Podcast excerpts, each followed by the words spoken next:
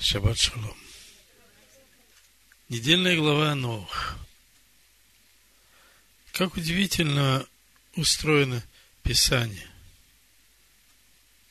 Мы когда-то читали слово более поверхностно, понимали его более просто. Но по мере того, как мы погружаемся в него, нам открывается все больше и больше с определенного времени она становится нашей созидательной силой, чтобы нам не страдать по жизни от помыслов души своей. Я для начала хочу прочитать вам несколько мест Писаний. Написано в шестой главе, с девятом стихе.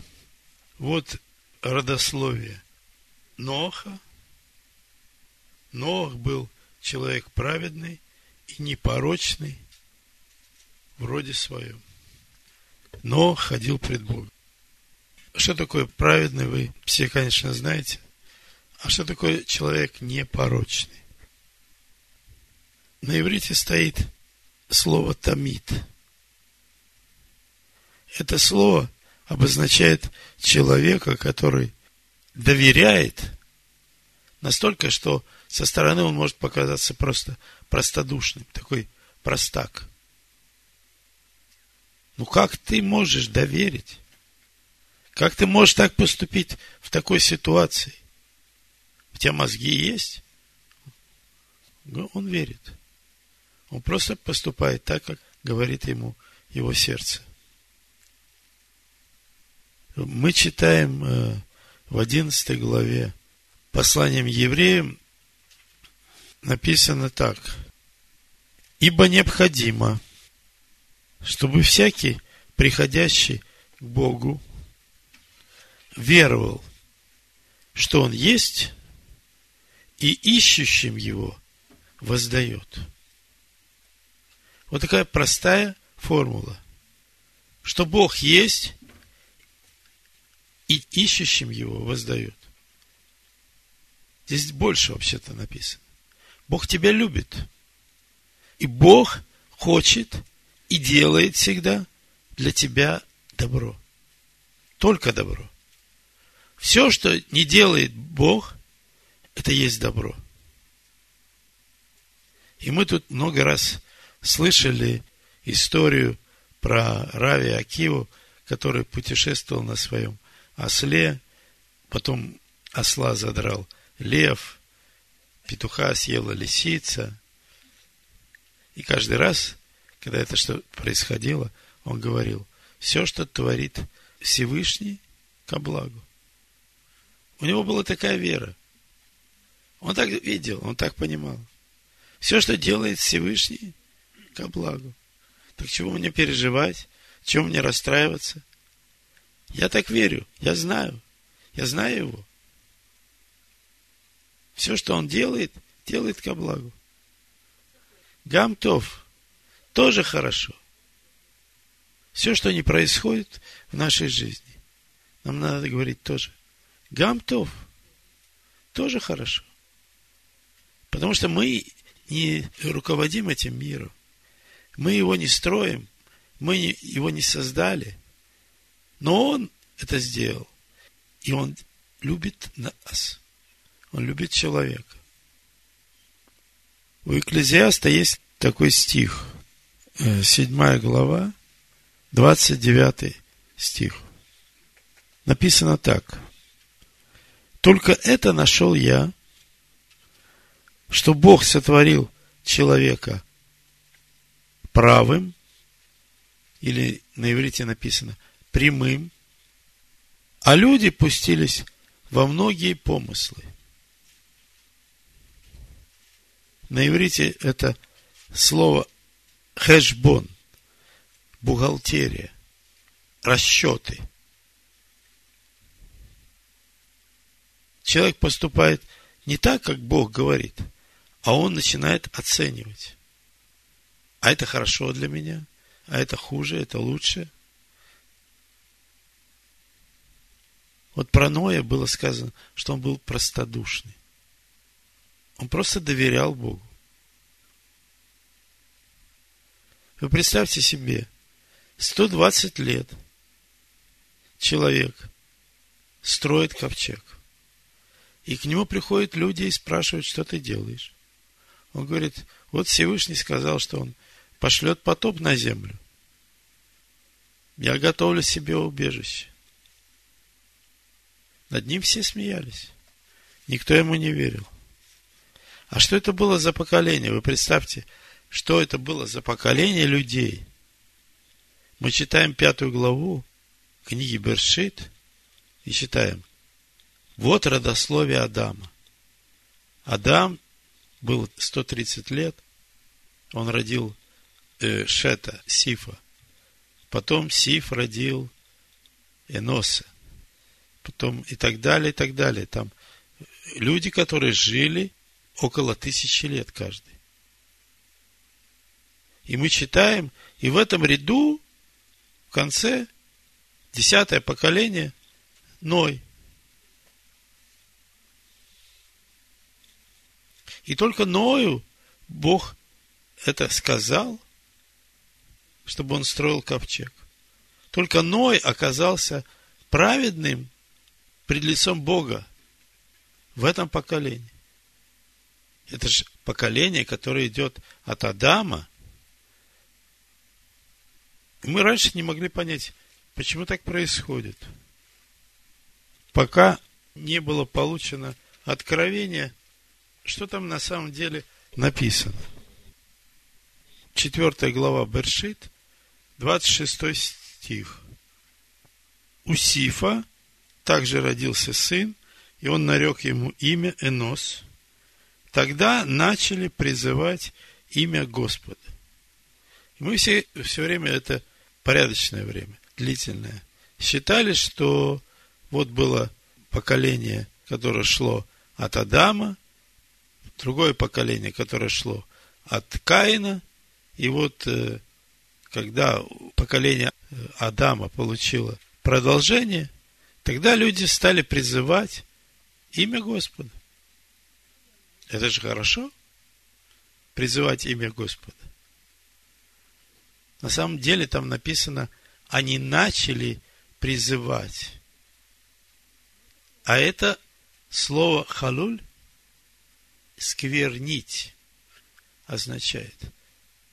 Если вы э, слушали э, проповедь от благодати до ноготы, там об этом много, много мест Писания об этом есть. И теперь представьте себе, если второй сын, который родил Адам, Сив, вот так с его рождения, так стали призывать имя Господа, а каждый последующий, все эти персонажи, все эти люди, которые обозначены в пятой главе, они же все дети своих родителей. И так далее, и так далее, и так далее. И только Ноах оказался праведным и простодушным, доверяющим Богу во всем этом поколении. Часто в жизни происходят такие ситуации, которые совсем не кажутся нам хорошими.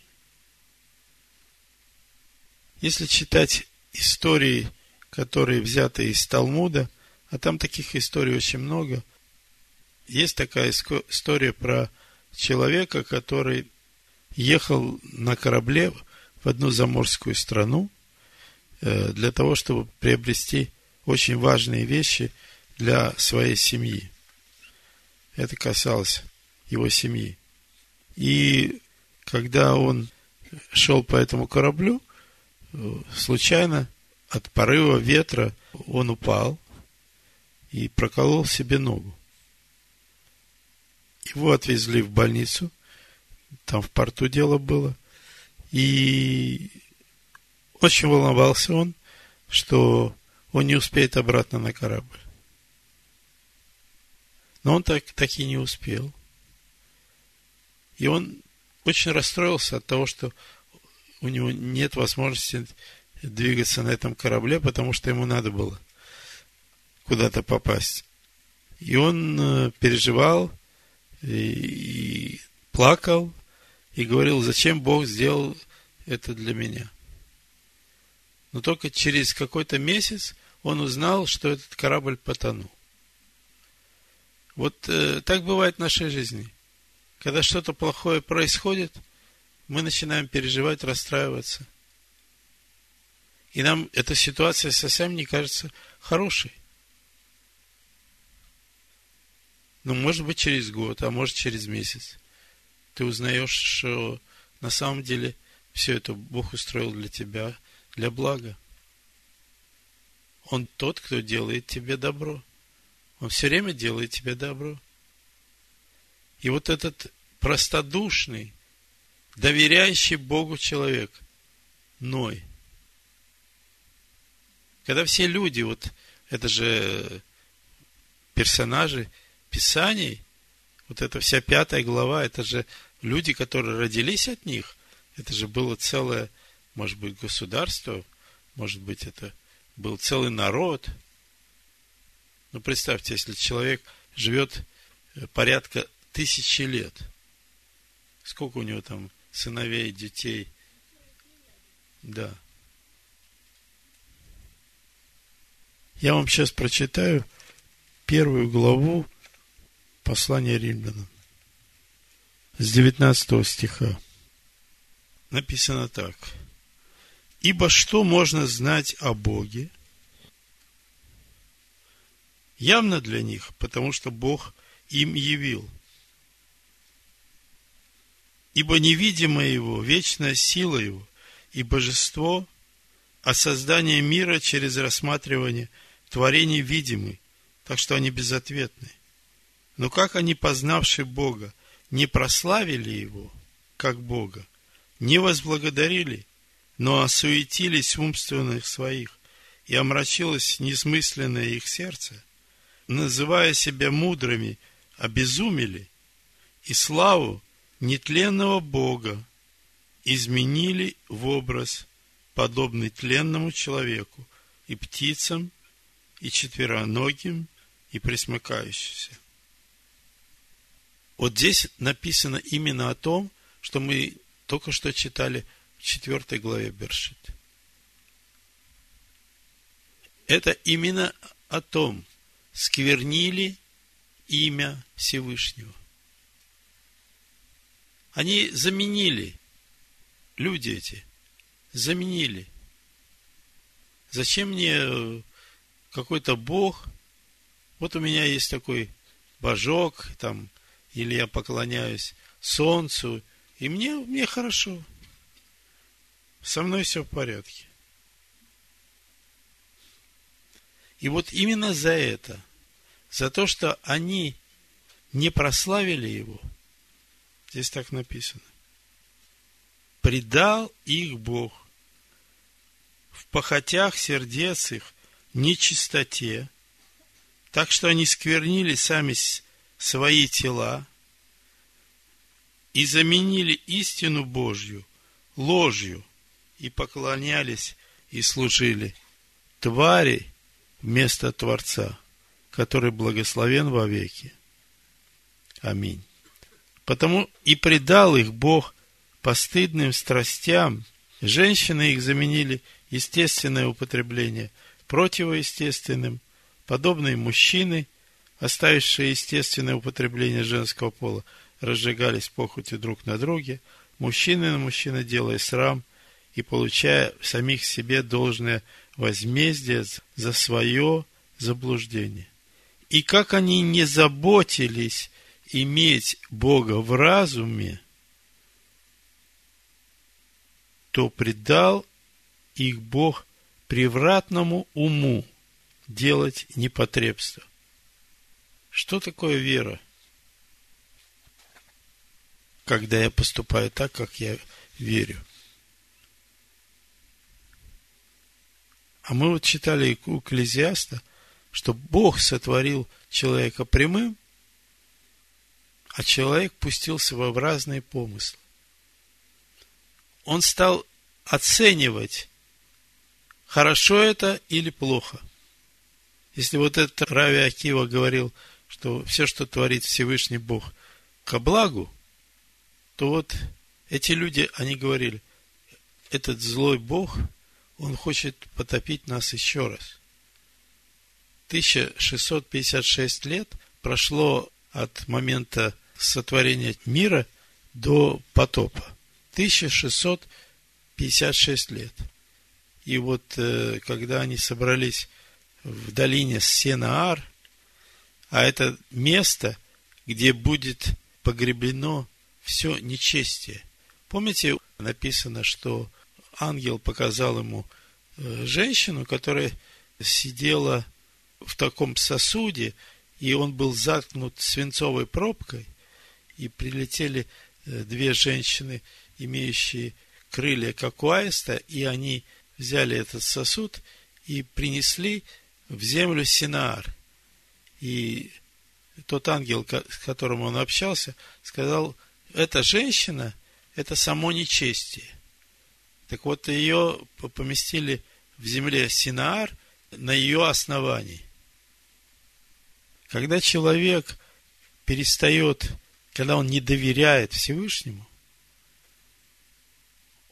когда он переоценивает или старается оценить как-то по-своему то, что происходит, он тем самым хочет сказать, что он лучше все понимает, он самый, может быть, умный, он хочет прославить свое имя, не имя Всевышнего. Не то, что Всевышний творит, а то, что он как бы для себя определяет. Вот эта дорога хорошая, эта дорога не очень хорошая. Я пойду по эту, хотя мне сказали идти здесь, а я пойду туда, потому что вот я так подумал и вот к такому заключению пришел. И при этом он э, хочет сделать себя известным, знаменитым, при этом он хочет оставить след о себе на этой земле. Говорят, что надо построить дом, родить сына, посадить дерево. А тот ли этот сын?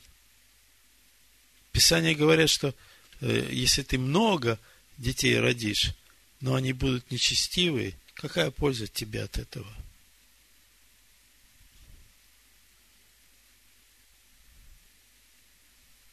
Если имя Всевышнего не прославляется, то какая польза тебе от этого?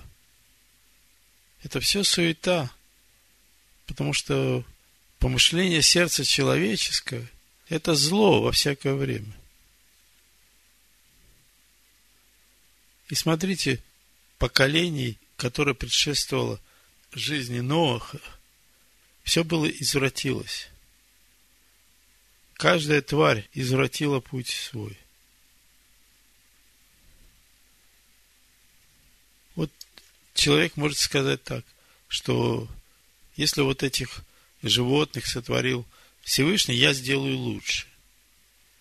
И вот рождается, допустим, мул, помесь э, лошади со слом, и не имеет потомства. Или кто-то производится путем обратной селекции коня ростом с собаку. Полная Америка вот таких маленьких лошадок, которых держат как домашних животных. Или вот э, сейчас очень популярно маленькие собачки. Дорого стоят, но очень модно. Прославляется через это имя Всевышнего. Зачем человек это делает? Он просто хочет сказать, что он сделает лучше, чем Творец. Когда народ ходил по пустыне, то один раз там был бунт, вследствие которого погибло 23 тысячи человек. И они говорили, что вот это негодная пища, которая кормит нас Всевышний. Это вот падала манна, и они говорили, это негодная пища. То есть помыслы человеческие, они всегда зло от юности его. И когда Ной сошел э, с ковчега, то написано было так в 8 главе. 18 стих. Вышел Ной и сыновья его, и жена его, и жены сынов его с ним. Все звери, все гады все птицы, все движущиеся по земле, по родам своим, вышли из ковчега. И устроил Ной жертвенник Господу, и взял от всякого скота чистого. Он не приносит э, Всевышнему нечистое животное. Он знает, каких животных приносить. И всех птиц чистых, и принес во всесожжение на жертвенники.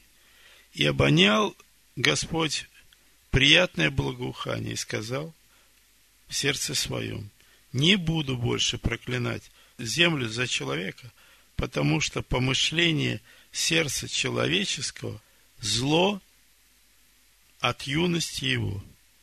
Не буду больше поражать всего живущего, как я сделал.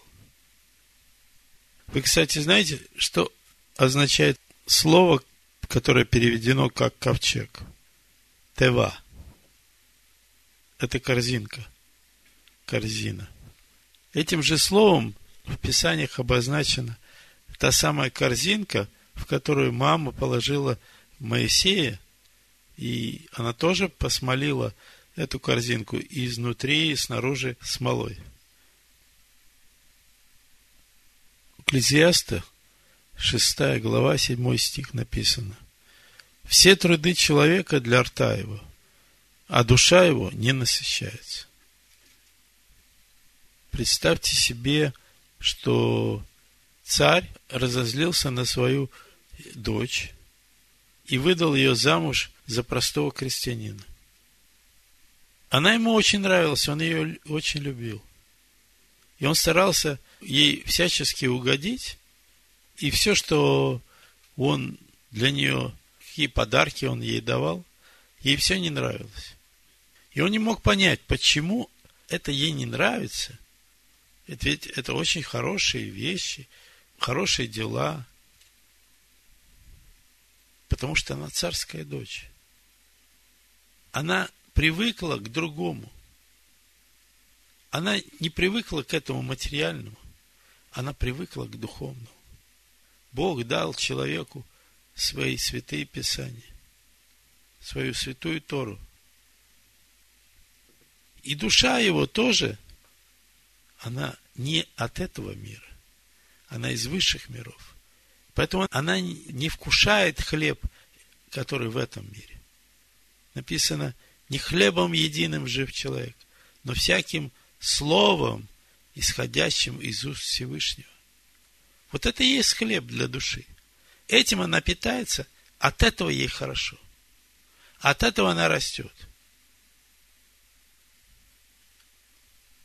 Помните, мы читали совсем недавно книгу Дворим, Второзаконие, и там была, э, по-моему, в четвертой главе слова про человека, который, услышав слова проклятия, похвалялся в сердце своем, говорил – я буду жить так, как я хочу.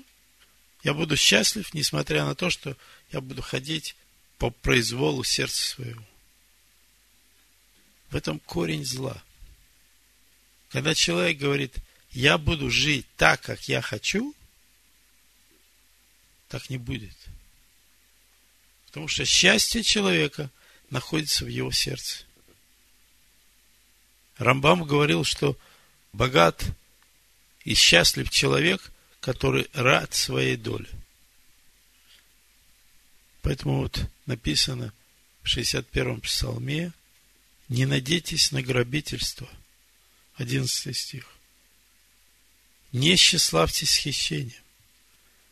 Когда богатство умножается, не прилагай к нему сердце. Не дай Бог – у Тимофея написано, что великое приобретение – быть благочестивым и всегда довольным. Это мир, это покой для сердца, это радость для человека. Это жизнь его. Вот нам надо обрести эту радость. Радость от того, что мы служим Всевышнему. радость от того, что мы исполняем Его волю. Научиться смиряться перед Ним, принять Его волю как свою, со смирением. Потому что Его воля – это единственное благо для нас. То, что происходит в нашей жизни, не происходит без Его воли. Но это есть единственное благо, то, что для нас. Он нас сотворил, Он лучше знает, что нам нужно. Если вот мы э, вспомним Ицхака, которого родил Авраам, то вот его жизнь, его пример, образец, это самое лучшее э, для нас. Человек в возрасте 37 лет добровольно ложится на жертвенник, потому что Бог сказал папе, принеси сына своего, возлюбленного Исаака, во всесожжение на горе море. Тут такая трагедия. Ну, Авраам. Но Исаак, он же взрослый мужчина. И он принял волю Всевышнего как свою. Он сделал так, как повелел Всевышний не ему, а папе.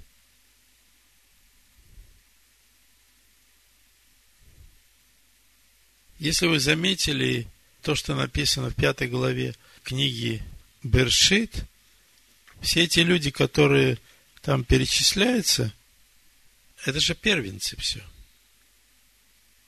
Адам родил Сифа. Смотрите. Вот родословие Адама. Когда Бог сотворил человека по подобию Божию, создал его.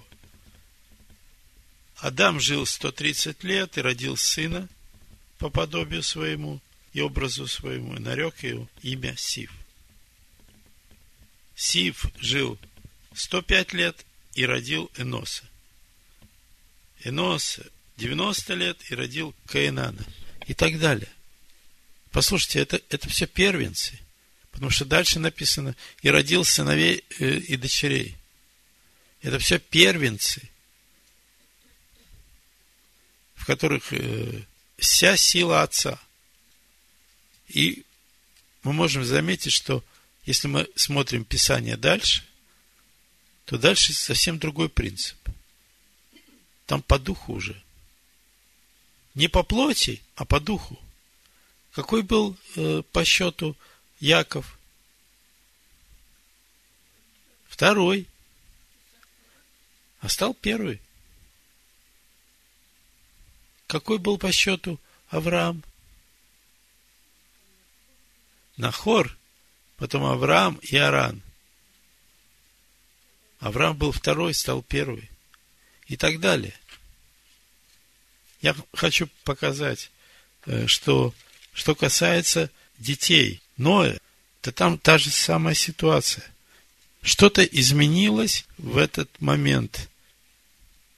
Уже лидерами стали не материальные первенцы, не физические, а те, кто действительно достоин этого места. Я хочу, чтобы вы себе домой взяли вот это и посмотрели сами. Значит, э, четыре места Писания. Книга Бытия 5.32. И там написано, Ною было 500 лет – и родил Ной Сима, Хама и Афета. Да? Из этого порядка мы видим, э, что Сим, он родился первым, потом Хам и потом Иофет. Значит, э, седьмая глава, шестой стих, там написано, Ной был 600 лет, когда потоп водный пришел на землю. То есть через сто лет после того, как у него начали рождаться сыновья, пришел потоп на землю. Третье место. Десятая глава, двадцать первый стих. Там написано, были дети Иусима, отца всех сынов Иверовых, старшего брата Иофетова. Что здесь написано?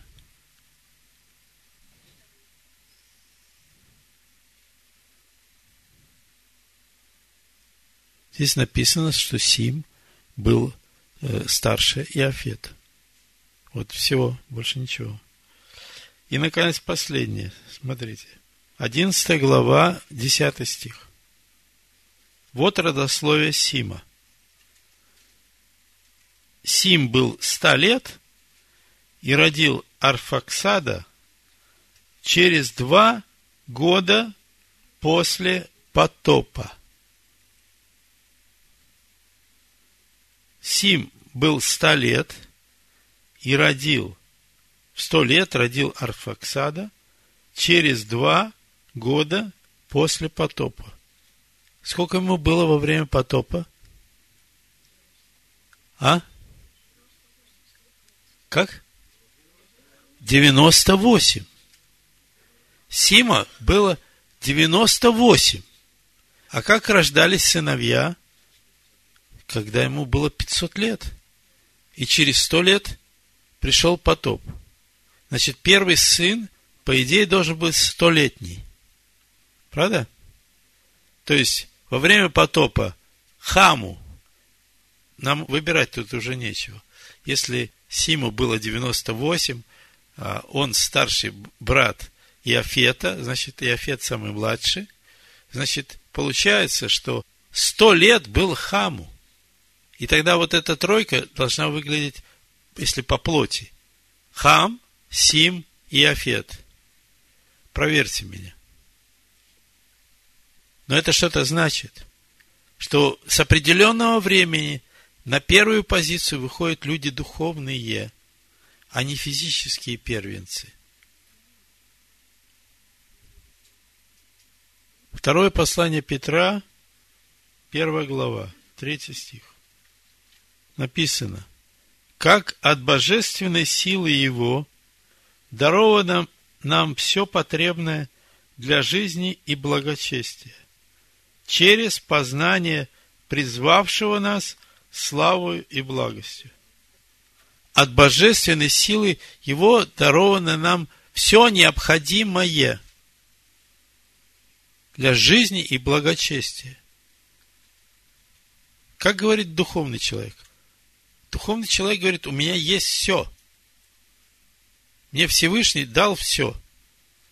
Вот смотрите, я вам сейчас хочу прочитать из э, книги Бершит, 33 главы, 8 стих до 11. Это встреча Якова и Исава. Вы помните, Яков, э, чтобы умилостивить Исава, посылал ему стада в виде подарков. Я хочу, чтобы вы посмотрели на такие мелкие детали. Я читаю. «И сказал Исав, для чего у тебя это множество, которое я встретил? И сказал Яков, дабы приобрести благоволение в очах господина моего. Исав сказал, у меня много, брат. Пусть будет твое у тебя. Исав говорит, у меня много. Пусть твое будет у тебя. А Яков сказал, нет, если я приобрел благоволение в очах твоих, прими дар мой из руки моей, ибо я увидел лицо твое, как бы кто увидел лицо Божие, и ты был благосклонен ко мне. И прими благословение мое, которое я принес тебе, потому что Бог даровал мне, и есть у меня все – Смотрите, какой нюанс. Исав говорит, у меня есть много. Один миллион там или два. Ну, есть один, хочу два. Знаете, где-то у еврейских писаний есть, ну, около талмудических, такое размышление. Когда у человека есть сто золотых, он хочет двести. А когда у него есть двести, он хочет 400. Вопрос. Кто больше нуждается? А? Во! Который богаче. Молодец. Потому что у того, кого сто, не хватает сто. А у кого двести, у того не хватает двести. А если у тебя есть миллион, ты хочешь два, значит, ты самый бедный человек. Так вот, э, Яков, он не первенец. Первенец Исав. И смотрите, вот позиция Якова. Он говорит, Бог благословил меня, и у меня есть все. Все, что мне нужно, у меня есть. А Исав говорит, у меня много. Вот прочувствуйте разницу. 1 Коринфянам, 2 глава, 9 стих. Но, как написано, не видел того глаз, и не слышало ухо, и не приходило то на сердце человеку, что приготовил Бог любящим его. Мы еще это не видели и не знаем. Но все, что Бог дает, ко благу, Гамтов. 1 Тимофея, 1 глава, 5 стих, там написано. Цель увещевания или вот э, послание, назидание, вот так лучше. Цель назидания, цель Торы есть любовь от чистого сердца и доброй совести и нелицемерной веры. Это цель, чтобы привести нас туда, чтобы научить нас этому. И это большая проблема. Бог сотворил человека прямым, правым, праведным, а люди начали переоценку ценностей. Они стали выставлять свое «я» на первое место. Они стали пересуживать Слово Божие, переоценивать. Так вот, э, когда я читал, я не дочитал Римлян, но там есть такой кусочек. За то, что они не старались иметь Бога в разуме. Я вам скажу, Бог предал их различным нечистоте. Чтобы не страдать и не быть зависимыми от помыслов своей души, надо иметь Бога в разуме через познание Слова. И все. У нас благословенный Отец. Благословенный Отец. И Он приготовил для нас благо. Истинное благо. Это пища, которой питается и тело наше, и дух наш, и душа наша насыщается. Что может быть лучше того, что дает тебе твой любимый? Возлюби его, и ты прославишь его имя. Amen. Amen. Amen. Amen.